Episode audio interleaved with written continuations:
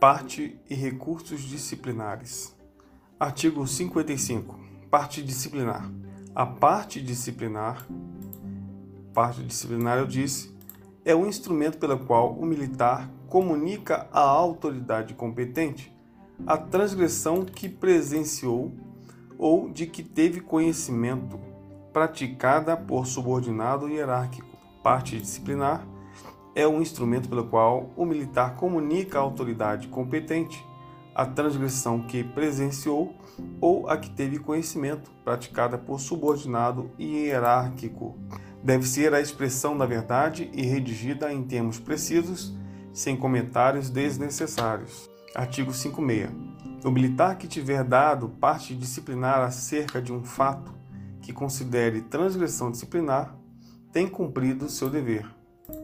A solução é de inteira e exclusiva responsabilidade da autoridade competente e deve ser dada e deve ser dada é, dentro de cinco dias úteis, cinco dias úteis a partir da data do recebimento da parte disciplinar.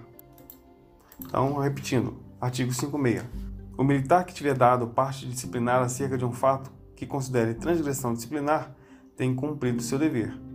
E a solução dessa parte é da inteira, responsabilidade, inteira e exclusiva responsabilidade da autoridade competente e deve ser dada uma resposta, acredito, dentro de cinco dias úteis a partir da data do recebimento da parte disciplinar.